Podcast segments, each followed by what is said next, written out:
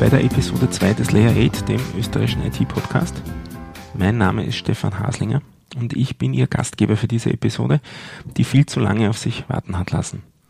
Ich habe aber heute einen besonders interessanten Gast, der dafür sorgt, dass die IT ein sauberes Business bleibt und das im wahrsten Sinne des Wortes. Das ist der Robert Medlitsch von Corem EDV Hygiene.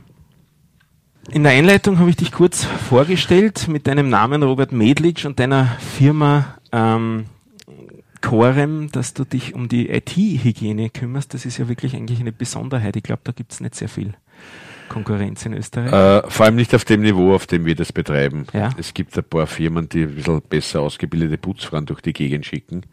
Aber das ist im Prinzip nicht das, was wir machen. Also auf dem Niveau, auf dem wir das machen, glaube ich, sind wir einzigartig. Ja. Was unterscheidet euch da? Wie, was, wie kann man da besser sein als andere?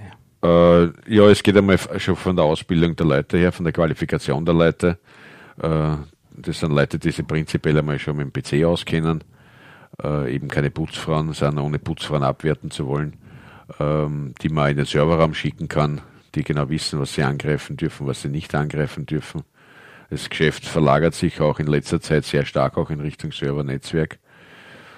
Und das ist eigentlich der Hauptgrund, weil halt unsere Kunden sich darauf verlassen, dass ihre IT auch nachher wieder funktioniert und zusätzlich sauber ist. Ich habe gelesen bei euch auf der Website, ihr probiert dann sogar die Geräte aus, nachher, ob die auch noch funktionieren. Ja, am Arbeitsplatz gibt es einen Funktionscheck, das ist inkludiert. Das heißt, jedes Gerät, das wir gereinigt haben, wird er von uns anschließend wieder eingeschalten und wir schauen, ob alles wieder funktioniert und alles passt und wenn nicht, dann schauen wir, wo liegt die Ursache. Meistens ist es eh banal, irgendein Stecker, der nicht gescheit drin sitzt oder unter Umständen eine Karten, die, die locker ist, aber also in 99,9% der Fälle kann man die Ursache relativ rasch beheben. Ihr habt oder du hast diese Firma aufgebaut, wirklich mit dieser Idee? Also das war dir von Anfang an ein, ein Wunsch, in die Richtung zu gehen? Äh, prinzipiell ja, dass es ist so stark in Richtung Server verlagert, war ursprünglich nicht so hat sich nicht so abgezeichnet, also begonnen zum Arbeitsplatz, aber prinzipiell war das der Plan, ja, genau.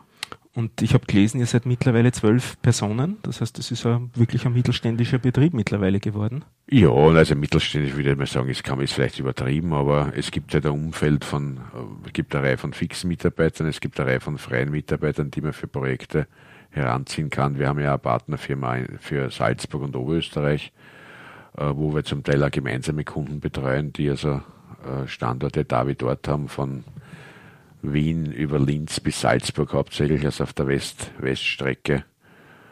Und ja, also wie gesagt, das ist ein mittelständisch, würde ich vielleicht sagen, ein bisschen hochgegriffen, aber. Da ist wirklich also ein, ein, ein Markt dafür, was man vielleicht am Markt Anfang da, ja. Ja, ja. an, annehmen So, würde. Ja, Und ihr habt euch da im Laufe der Zeit einen Kundenstamm einfach aufgebaut über genau. So. Referenzen, über Ja. Ich habe gesehen, ihr seid auch in einigen sozialen Netzwerken aktiv. Ist das auch wirklich ein Medium für Marketing für euch oder ist das Ja, im Prinzip ja. Also wir, wir versuchen das schon so einzusetzen. Ähm, was es im Detail wirklich genau bringt, lässt sich sehr schwer abschätzen. Also unsere Facebook-Seite ist eher ziemlich tot, würde ich mal sagen. Aber auf Xing tut es schon ein bisschen mehr. Also Ja. da die Xing-Kontakte sind schon ganz gut und das ist ganz interessant, da immer zu sehen, was sich da in dem Netzwerk gerade tut. Äh, welche Leute gerade wohin gewechselt sind, was auch äh, sehr oft äh, spannende Kombinationen ergibt. Also wir versuchen das zu nutzen. Xing, LinkedIn, äh, wie gesagt, Facebook ist eher ein bisschen abseits und Google Plus, ja, das haben wir momentan, lassen wir mal so mitlaufen, aber würde ich auch sagen, es ist eher ähm, eine Pflichtübung im Moment. Das ist, sagen wir, schauen Sie das einmal an, wie sich das entwickelt. habt ihr da schon Feedback bekommen von Leuten diesbezüglich? Äh, von Xing schon, ja. Aha. Über Xing und LinkedIn schon, ja. Und ich habe gesehen, du bist auf Twitter auch recht aktiv. Also Ja, auf Twitter schaue ich ab und zu, ein bisschen was hinausschießen. Ja, gibt es ganz genau, interessante ja, Sachen, habe ich schon ja, einiges gelesen. Ja. Von dir und über dich. Ja. Wir versuchen auch die Webseite immer äh, zu aktualisieren, immer neue, neue Inhalte zu bringen, Sachen, die Leute interessieren könnten. Dadurch, dass unsere, unsere Dienstleistung relativ stark mit dem Thema Nachhaltigkeit verknüpft ist, ist das auch quasi ein Thema, um das wir uns da besonders kümmern und wo wir halt einfach versuchen, interessante Sachen, die nicht unmittelbar mit unserem Geschäft was zu tun haben, aber die zum Beispiel mit Nachhaltigkeit zu tun haben, dass wir solche Sachen auf unsere Webseite bringen und da eben über diverse soziale Netzwerke verteilen. Nachhaltigkeit jetzt in dem Sinn, dass die Geräte einfach länger halten, wenn man, Genau. sich, um, wenn man sich um Genau. sie kümmert. Genau, also auf, auf den Punkt gebracht. Und auch, dass wir sehr, sehr viel Wert auf die Auswahl der Produkte ähm, legen, die wir verwenden. Also wir verwenden also für die Reinigung ausschließlich Produkte auf rein biologischer Basis, äh, die alle zertifiziert sind, wo DIN-Datenblätter vorliegen, also wo man genau weiß, was da drinnen ist. Und auch von dem her, das verstehen wir auch unter, unter Nachhaltigkeit, dass man den Kunden da nicht irgendein giftiges Zeug auf die Tastatur klatschen. Du hast zuerst gesprochen von Servern und Serverräumen auch. Ich war letztens einmal ganz verblüfft, habe einen alten Server von mir aus dem Rack rausgeholt in einem großen Rechenzentrum, dort hineingeschaut, wie es dem geht und war eigentlich verblüfft, weil man gedacht habe, in einem Serverraum wird die Luft halbwegs sauber sein. Das war keineswegs der Fall. Was sind denn da so die Raten, die du empfehlen würdest? In welchen Intervallen sollte ein Server gereinigt werden? Also das ist wirklich sehr unterschiedlich, weil die Serverräume natürlich sehr unterschiedlich sind. Ja. Ja. es gibt schon Serverräume, die, die fast klinisch reine Zustände haben, weil sie wirklich komplett abgeschottet und gefiltert werden. Ja. Allerdings ist das eher die Ausnahme. Also im Normalfall würde ich, würde ich so als Faustregel sagen, einmal im Jahr sollte man sich die Server mal anschauen. Man, man sieht das meistens eh dann, wenn man den Server gereinigt hat und nach einem Jahr schaut man sich ihn wieder an. Man sieht dann den Vergrad der Verschmutzung und dann kann man eh sagen, okay, für die Zukunft, vielleicht sollte man es öfter machen oder vielleicht genügt es alle zwei Jahre. Es gibt ja viele Komponenten, die da mit reinspielen. Es ist ja nicht nur jetzt der Serverraum, wie er abgeschottet ist. Wenn er nicht abgeschottet ist oder nicht sehr abgeschottet ist, dann äh, fallen ja dann also kommen Sachen dazu wieder, die halt von, von draußen reinspielen. Wie ist die Verkehrsbelastung draußen zum Beispiel? Ne? Wie schaut es im Büro aus? Was gibt's für Böden? Was gibt's für Klimaanlagen? Was gibt's für, wie dicht sind die Fenster? Also das sind alles so Faktoren, die da reinspielen und da muss man einfach einmal schauen, dass man Erfahrungswerte kriegt, dann kann man das am besten abschätzen. Und bei Desktop-Geräten nehme ich an, ist diese Frequenz höher. Bei Notwendig. Desktop-Geräten ist es unsere Empfehlung zweimal jährlich. Ah, doch auch nur. Ja. Aha.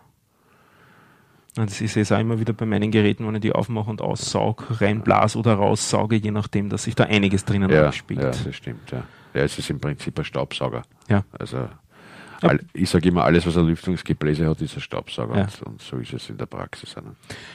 Jetzt haben wir so geredet ein bisschen über das Thema Nachhaltigkeit im Sinne von der Haltbarkeit, aber es ist ja nicht nur die Haltbarkeit ein Thema, bei Arbeitsplatzgeräten insbesondere, sondern auch das Thema Hygiene eben. Was gibt's da dazu zu sagen?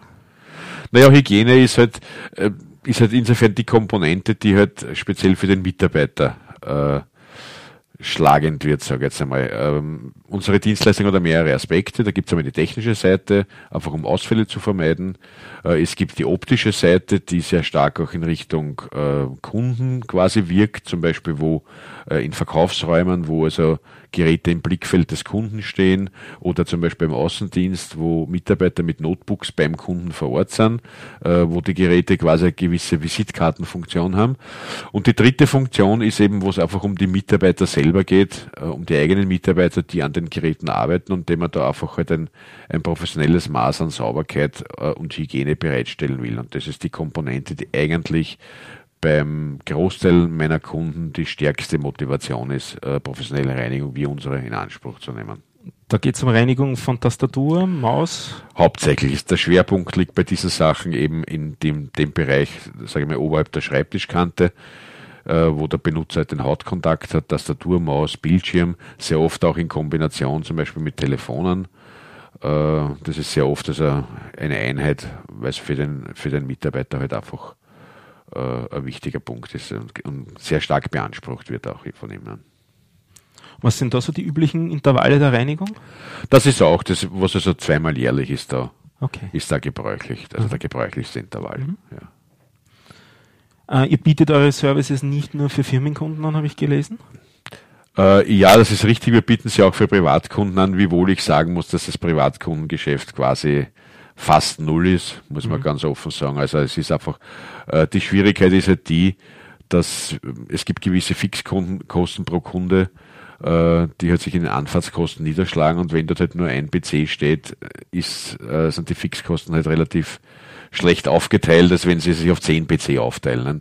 Das ist der Grund, warum das Service auch für Privatkunden doch äh, vergleichsweise teuer ist und deshalb auch nicht sehr wirklich in Anspruch genommen wird. Aber Weihnachten steht für, vor der Tür. Wäre vielleicht eine Idee ja, richtig, ja. für einen Gutschein? Ja, ja, das stimmt. Wir haben das auch ja. schon angeboten. Das, prinzipiell gibt es ja die Möglichkeit. Also wir haben ja schon mal Aktionen gestartet in dieser Richtung auch. Also gerade was Weihnachten betrifft, eben mit einem Komplettpaket zum Verschenken.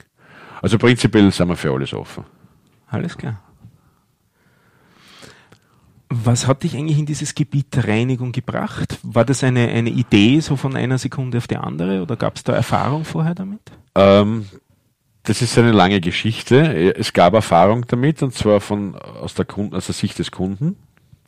Äh, ich war vorher in einer Firma im Baunebengewerbe, in einem mittleren Unternehmen mit ca. 100 Mitarbeitern. Äh, war dort verantwortlich für den ganzen kaufmännischen Bereich, unter anderem auch für die komplette EDV auch für einen Großteil des Einkaufs. Ähm, ja, Personalverrechnung, also wie gesagt, das ganze Rechnungswesen, das war alles in meinem Verantwortungsbereich. Und mir hat das prinzipiell immer schon gestört, wenn, wenn die Tastaturen da relativ bald verdreckt sind und man darauf arbeiten musste. Und eines Tages kam da eine Firma zu mir, hat sich vorgestellt, hat so diese Dienstleistung angeboten, dass sie unsere äh, Tastaturen reinigen würden. Ich habe mir das angeschaut, habe das beauftragt war nicht ganz glücklich damit, mit der Qualität, aber immer doch besser wie gar nichts. Und diese Firma hat dann für uns gearbeitet, einige Jahre lang. Und wenn man so in, in der Position äh, ist, in der ich damals war, war ich verantwortlicher doch für den Einkauf von verschiedensten ähm, Waren und Dienstleistungen. Und demzufolge hat bei mir sehr oft am Tag das Telefon geklingelt, wo halt jemand dran war, der mir irgendetwas verkaufen wollte. Vom Klopapier bis zum Beneordner äh, würde ich mal sagen. Und irgendwann ist mir aufgefallen, dass ähm, eigentlich diese Reinigung der, der Tastaturen, dass da kein Mensch angerufen hat. Ich mir dann dachte, aha, gibt es da keine andere Firma, die das anbietet? Das ist die einzige Firma. Schaut so aus. Ne? Da hat sich der Gedanke mal so in meinem Hinterkopf irgendwie festgesetzt. Und irgendwann ist der Zeitpunkt gekommen, wo äh, berufliche Veränderungen angestanden sind. Ich habe mich von der Firma getrennt und wollte da einfach neue berufliche Wege ein, einschlagen, wobei mir noch nicht selber ganz klar war, in welche Richtung es gehen wird. Und ich war dann auf Urlaub, habe im Urlaub ein bisschen was, äh, sag jetzt einmal, aufgelesen, was sich so angesammelt hat, noch in meinen letzten Wochen in der Arbeit im, im Büro, unter anderem die Zeitung der Wirtschaftskammer, die Wiener Wirtschaft, die wahrscheinlich jeder Unternehmer in Wien kennt. Und da drin war ein Inserat, ähm, dass eine Firma für Computerreinigung Franchise-Nehmer sucht in Österreich. Und das hat mir sofort angesprochen und eigentlich haben wir gedacht, das ist eigentlich genau die Richtung, die ich gehen will. Und sind dann Kontakte hergestellt worden und im Endeffekt hat es dann gestartet, ein paar Monate später als, als Franchise-Unternehmen eines im Endeffekt deutschen äh, Lizenzgebers oder äh, Franchise-Gebers über, über einen österreichischen Master Franchise-Nehmer ist das Ganze gelaufen. Die Firma hat in, zu ihren besten Zeiten in Deutschland, würde mal sagen, sicher mehr als 50 Franchise-Nehmer gehabt. Auch in Österreich gab es fünf oder sechs in, den, in der Hochblütezeit. Allerdings hat das Management ein paar gröbere Fehler gemacht und das Franchise-System ist im Prinzip explodiert. Ja. Also das Franchise-System gab es dann fünf Jahre später eigentlich nicht mehr. Allerdings war der Name schon relativ verbreitet, das Logo und auch gewisse Teile der, äh, der Logistik, äh, so dass wir quasi uns geeinigt haben auf sein, auf sein ähm, Lizenzmodell, dass wir den Namen Corem Service weiterverwenden und immer das Logo, das eine geschützte Marke im Prinzip ist und unter diesem Namen halt auch weiter unsere Dienstleistung anbieten und das mache ich eigentlich bis heute. Also ich zahle dafür praktisch eine Lizenzgebühr und, aber das, das Franchise-System selber ist gescheitert. Es gibt auch in Österreich nur zwei Standorte und äh, einige in Deutschland, ich weiß nicht genau, fünf, sechs, sieben vielleicht oder so in der Richtung. Das war also der Ausgangspunkt, wo ich eben von der Seite des Kunden praktisch plötzlich auf der anderen Seite gestanden bin, des Anbieters der Dienstleistung. Aber das klingt für mich sehr, ich wusste das nicht mit dem äh, Franchising-Wesen. Dass du das äh, so gemacht hast. Ich finde es ganz interessant, man hört sonst von Franchise-Nehmern sehr oft sehr Negatives. Das hat es von dir jetzt nicht so geklungen. Also es war für dich in der Situation scheinbar ein gutes Modell. Ja, für mich hat das passt eigentlich. Also ja. ich habe keine Probleme gehabt. Ähm, aber man, es ist natürlich, man muss sagen, es ist äh, die Situation in Wien auch sicher anders. Also wenn ich Franchise-Nehmer bin mit dieser Dienstleistung in Wien äh, oder ich bin das in St. Pölten. Ja. ja. Und weil der Markt groß genug ist. Genau, weil einfach das Potenzial natürlich viel größer ist. Und das war im Prinzip der Ausgangspunkt, dass es einfach eine gewisse Unzufriedenheit halt unter anderen äh, Franchise-Nehmern gegeben hat, die dann im Endeffekt zum, eben zur Explosion des Systems geführt haben. Aber das, die Botschaft ist sozusagen, sich nicht unbedingt von so einem Modell abschrecken zu lassen, sondern zu schauen, ob es für einen passt. Genau. Wenn es passt, kann ja. das durchaus ein Erfolg ja. werden. Genau, richtig. Ja. Also ich habe es im Prinzip nicht bereut.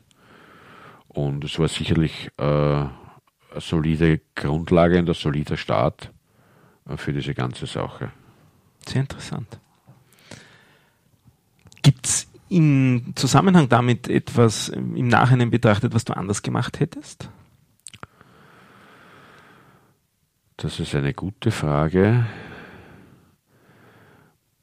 Auch Nein ist eine zulässige Antwort. Also so ad hoc fällt mir jetzt auf jeden Fall nichts ein. Vielleicht, ja. wenn ich länger darüber nachdenke, vielleicht äh, das ja. eine oder andere. Ich meine, natürlich, ganz klar mit dem Wissen von heute wird man wahrscheinlich einiges anders machen. Ja. Aber so wirklich ad hoc, dass ich sage, na, also das würde ich nie wieder so machen, fällt mir eigentlich nichts ein. Nein. Das klingt auch sehr schön und, und eigentlich noch einem Erfolgsmodell dann. Die, ja, die ich bin, bin nicht unzufrieden. Ja. In Ruhe angegangen zu sein und halt durchgezogen zu haben. Okay, ich klappe da so meine Liste ab. Ähm, wenn man so ein bisschen in die Zukunft einer Firma schaut, gibt es da was zu berichten, was sich in der nächsten Zeit ändern will, äh, ändern soll, was du ändern willst daran? Oder bist du eigentlich mit dem Modell so zufrieden und willst dich einfach weiter? Ich bin prinzipiell so zufrieden. Ähm, der, der Trend, würde ich mal sagen, oder der Zug fährt schon in Richtung äh, Servernetzwerk sehr stark. Es verlagert sich ein bisschen von den Arbeitsplätzen. Ähm, auch zum Teil, weil wir als Dienstleister natürlich äh, jetzt nicht unbedingt Konkurrenz haben von anderen Dienstleistern, sondern wir konkurrieren zum Teil auch jetzt äh, mit Hardwarepreisen, wo halt der Kunde sagt, okay, bevor ich das Tastatur von euch reinigen lasse, kaufe ich mir eine neue. Oh. Was natürlich wehtut, vor allem aus, aus, auch aus, Nach, aus Gründen der Nachhaltigkeit ja. natürlich. Klar, wenn man sich anschaut, die, die Berge von Elektronikmüll, ähm, wo dann irgendwelche afrikanischen Kinder bloß für sich in, in den größten Gift herum äh, Klettern äh, ist es nicht wirklich äh, lustig, aber es ist natürlich, es gibt ja gewisse wirtschaftliche Zwänge auch. Und äh, der Bereich Server-Netzwerk ist für uns auch eine, eine Möglichkeit, dem ein bisschen auszuweichen. Da schaut die Kalkulation ein bisschen anders aus und man konkurriert jetzt da nicht jetzt unbedingt mit einer, einer Billigstastatur oder einer Billigsmaus. Und von dem her versuchen auch wir das ein bisschen zu forcieren, einfach diesen, diesen Bereich. Und der Ausfall ist da ein bisschen kritischer im Allgemeinen. Der Ausfall ist auch noch ein bisschen kritischer, ja. ja. Genau, das kommt noch dazu. Ähm, du hast jetzt angesprochen, die, die Schrottberge. Ich habe gelesen, ihr macht nicht nur die Reinigung, sondern ihr kümmert euch auch um Entsorgung in gewissen Wir kümmern uns auch um Entsorgung. Allerdings ist das ein Bereich, den wir mit einer zweiten Firma gemeinsam machen, mhm. äh, wo eigentlich den Großteil der Logistik die andere Firma für uns abwickelt. Mhm. Also äh, wir bieten das halt einfach auch an und es ist quasi eine ausgelagerte Dienstleistung, wenn man so will. Aber ihr seid dem Kunden gegenüber der, der Partner? Aber dem Kunden sind gegenüber sind wir der Partner, genau, richtig. Mhm. Und da geht es, habe ich gelesen, um die Verschrottung von Hardware. Und genau, in erster Linie geht es also da um, um, Hardware, also eben das klassische Thema Elektronikmüll. Äh, und in zweiter Linie geht es auch um gesicherte Vernichtung von Datenträgern. Das heißt Festplatten. Das heißt Festplatten, das heißt DVDs, CDs, Bänder, äh, das heißt manchmal komplette Notebooks. Ja. Gibt Kunden, die das so haben wollen. Ja. Und diese Geräte werden halt quasi so zerstört, dass nichts mehr. Zerstört, dass nichts mehr ist. Das bedeutet sehr oft äh, Schreddern, ja. bedeutet auch manchmal Verbrennung. Und ja, also der Kunde muss die Gewähr haben, dass die Daten wirklich nie wieder herstellbar sind. Okay. Ja, dann hätte ich noch eine Frage. Das ist die Frage, gibt es eine Frage, die ich dir hätte stellen sollen, die ich nicht gestellt habe? Eine Frage, die du mir hättest stellen sollen. Ich muss jetzt ein bisschen nachdenken. Über die Geschichte haben wir gesprochen. über die Prioritäten haben wir gesprochen. Wie könnte es in der Zukunft weitergehen, haben wir gesprochen. Na, ich glaube, du hast dich ganz gut vorbereitet auf das Gespräch. Okay, das freut mich. Wenn der Interviewpartner zufrieden ist, werden wir noch sehen, ob die Zuhörer auch damit ja. zufrieden sind. Genau. Sonst müssen wir nachträglich noch was reinschneiden. Auch das ist möglich. Auch das ist möglich. Ja, ein Thema, das ich vergessen habe, ist das Thema der Kundenstruktur. Wie schaut das eigentlich bei dir bzw. bei euch aus? Also bei den Kunden sieht es so aus, dass der Großteil unserer Kunden, jetzt einmal von der Größe der Betriebe her, äh, haben wir Kunden, die zum großen Teil zwischen 10 und 500 PC oder EDV-Arbeitsplätze haben.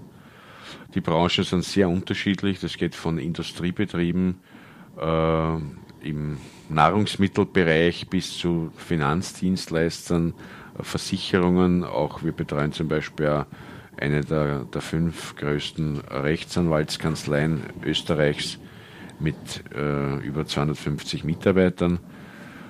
Wir betreuen aber auch, das ist auch vielleicht der Trend, der sich wahrscheinlich in Zukunft noch verstärken wird, sehr viele Unternehmen aus dem Gesundheitssektor, also vor allem Krankenhäuser, äh, wo es zum einen darum geht, auch jetzt hm, die Geräte, wie Tastaturen, Mäuse und Bildschirme da auch jetzt in einen, in einen sauberen hygienischen Zustand zu halten, was vielleicht im Krankenhaus noch einen Tick wichtiger ist als in einem normalen Büro. Also speziell dort auch, wo es Patientenkontakte gibt, also so Stationen, Ambulanzen, wo einerseits viel Personal, Schwestern, zum Teil auch wechselndes Personal und eben auch viele Patienten sind. Ein anderer Bereich ist aber der Bereich ähm, von Intensivzimmern, wo Intensivpatienten liegen und auch äh, OPs und Aufwachräume. Äh, das sind mittlerweile auch alles Bereiche, wo eigentlich an jedem Bett ein PC steht. Und dieser PC ist natürlich genauso wie jeder andere PC auch ein Staubsauger. Der schaut halt nur ein bisschen anders aus vielleicht. Der schaut unter Umständen ein bisschen anders aus, muss aber gar nicht so sein. Mhm. Äh, er hat vielleicht noch ein bisschen andere Peripherie dranhängen, weil da halt verschiedene andere Geräte noch dranhängen, die ihre Daten liefern. Aber der Rechner kann unter Umständen ein ganz normaler Rechner sein, wie er in, in zigtausenden Büros auch steht. Und wo ist halt, äh, die Staubbelastung auch noch äh, um einiges wichtiger ist als in einem klassischen Büro. Also wo wir dann zum Beispiel äh, einmal im Quartal kommen und nur die Rechner aufmachen und die Rechner innen reinigen und vom Staub befreien. Das ist auch ein Trend, der vor circa zwei, drei Jahren begonnen hat äh, und der sich also stark verstärkt und, und sich ausweitet. Wir sind da mittlerweile nicht nur in Wien tätig, sondern es beginnt jetzt auch in Niederösterreich. Wir waren in St. Pölten zum Beispiel auch schon in der Richtung tätig. Und ich glaube, dass das auch ein Bereich ist, der in der Zukunft noch ein stärkeres Wachstum haben wird. Na, das ist auch eine interessante Komponente. Na, dann bedanke ich mich für deine Zeit und dass du zu mir gekommen bist hier Gerne. zum Interview und ja, schauen wir uns das Feedback dazu heran. Danke. Gerne. Danke für die Einladung. Das war die zweite Episode des Layer 8 Podcasts. Noch einmal herzlichen Dank an Robert Medic, dass er sich die Zeit für uns genommen hat. Danke auch für das Feedback zur letzten Episode. Ich habe es mir zu Herzen genommen und einige Maßnahmen zur Verbesserung der Audioqualität getroffen. Ich würde mich wieder über Feedback zu dieser Episode freuen, entweder in den Kommentaren zur Episode auf der Homepage oder per E-Mail. Die E-Mail-Adresse des Podcasts lautet layer8 at informatom.com, also layer, die Ziffer 8, Klammeraffe, informatom.com. Die Homepage finden Sie unter layer8.informatom.com, also layer, die Ziffer 8.informatom.com. Der Podcast kann dort über ein RSS-Feed entweder im MP3 oder im OGG-Format abonniert werden, aber auch über iTunes jetzt abonniert werden. Ja, auf Wiederhören, bis zur nächsten Episode, sagt ihr Stefan Hadl.